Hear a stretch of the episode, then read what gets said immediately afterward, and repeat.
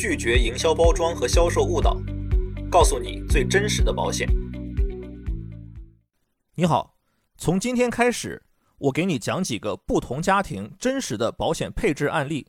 如果有和你类似的情况，你也可以根据他们的配置方案来做参考。第一个案例是一对三线城市新婚不久的夫妻，先生二十八岁，太太二十六岁，都是独生子女，双方一家三代人都是国企职工，祖辈父辈都有稳定的两三千块退休工资。结婚的时候呢，男方父母支持了婚房，女方父母支持了婚车，小两口没啥贷款压力，两个人目前每月到手的收入都是两千八百块钱左右。有小十万的存款，在当地是非常典型的国企子弟家庭。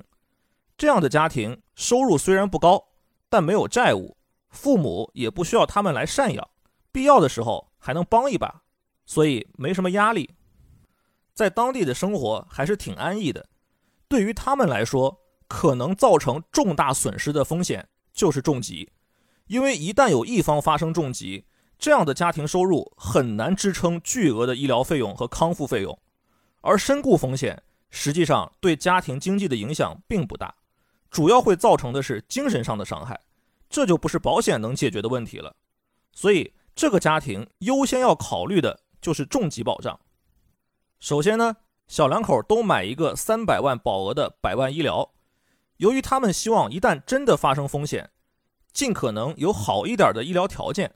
所以，除了基础保障之外，增加了一个癌症治疗入住公立医院 VIP 病房也可以报销的责任，首年保费都是三百七十九元，合计七百五十八元。这样，重大疾病的治疗费用就基本可以覆盖了。至于康复费用，靠重疾险的保额来覆盖。虽然百万医疗有一万元的免赔额，但他们认为一万块钱以内的医疗费用。用社保报销也差不多足够了，而且发生概率也不大，就没有再买小额的医疗险来补充。重疾方面呢，由于他们的年收入大概在六万七千块钱左右，而每月最基本的开支一千块钱也总是要的，所以可支配的年收入以五万五为参考标准。我给他们提供了几个方案，最终他们选择了一款重疾险，交到六十岁，保到六十岁。五十万保额，轻症赔付比例百分之二十五，也就是十二万五。年交保费，先生两千元，太太一千四百二十五元，合计三千四百二十五元。他们之所以没有选择保终身，甚至没有选择保到七十岁，而且轻症赔付比例在同类产品中也不算高，也没有这两年新出的中症保障责任，是因为预算有限。如果选择轻症比例再高一点，加上中症责任，又要保终身的话，两个人的年交保费就要过万。而保到七十岁的重疾，大部分产品要求捆绑身故责任，两个人年交保费也要八九千块，压力过大。因为以后有了孩子，开销的地方还很多。虽然双方父母都能支持，但小两口还是想尽可能靠自己。你看，这就是为什么我在以前的科普中说。如果预算有限，你是一定要在保险金额、保险责任和保险期间这三者当中来做取舍的。其实呢，我本来建议他们这款重疾险选择交到七十岁，保到七十岁，两个人年交保费五千零四十元，只比保到六十岁贵一千六百一十五元，也能够承担。但他们觉得，对于他们来说，重疾的保额更重要，因为未来两个人一定会有孩子。一旦孩子还小的时候，有一方得了重疾，肯定是希望得到尽可能高水平的康复治疗，尽可能延长生命，能多陪伴孩子，并且不给孩子的成长增加负担。即便治不好，短时间内去世了，起码还能给家人多留点钱。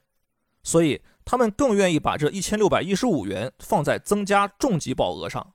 于是呢，又每人买了一款一年期定期重疾。保额五十万，首年保费先生四百零五元，太太四百五十五元，合计八百六十元，这样重疾保额合计就有一百万，他们觉得差不多够了，还能富余七百五十五元。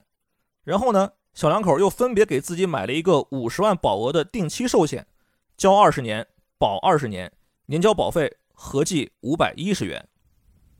这样算下来，富余的七百五十五元不但还剩下二百四十五元没花完，重疾和身故保额还分别增加了五十万。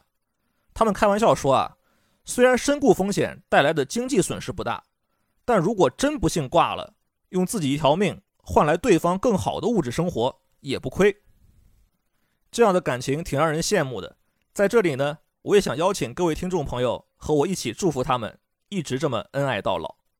那至于六十岁以后的重疾风险，他们计划未来根据自己收入和家庭财富的增长状况再做打算。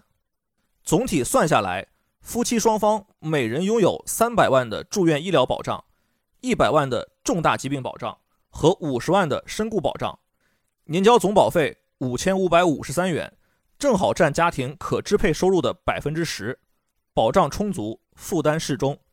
另外呢？他们还每年拿出了一万块钱，五年交，买了一款增额终身寿险。这笔钱主要是想给未来的孩子读大学用。由于利益确定，到时候确保能差不多翻一番，也就是十万块钱左右。正常情况下，国内大学四年的学费应该是够了。这样一来，每年还有四万块钱可以自由支配。小两口可以选择再做一些其他投资，慢慢积累财富。财富总量增加了。以后的选择也更多，可以根据情况再来加保。另外，也可以适当提升生活质量，无后顾之忧。此外呢，他们的父母也听了我的建议，每人买了同款的百万医疗，首年保费都是一千零九十六元。虽然一开始觉得有点贵，但了解了具体的保险责任，知道一旦发生重疾不会给孩子增加负担，就欣然同意了。比较幸运的是，双方父母年纪都还不算大，身体状况也不错，符合健康告知的要求。否则，这方面的风险可能就很难预防了。这个案例大概就是这样了。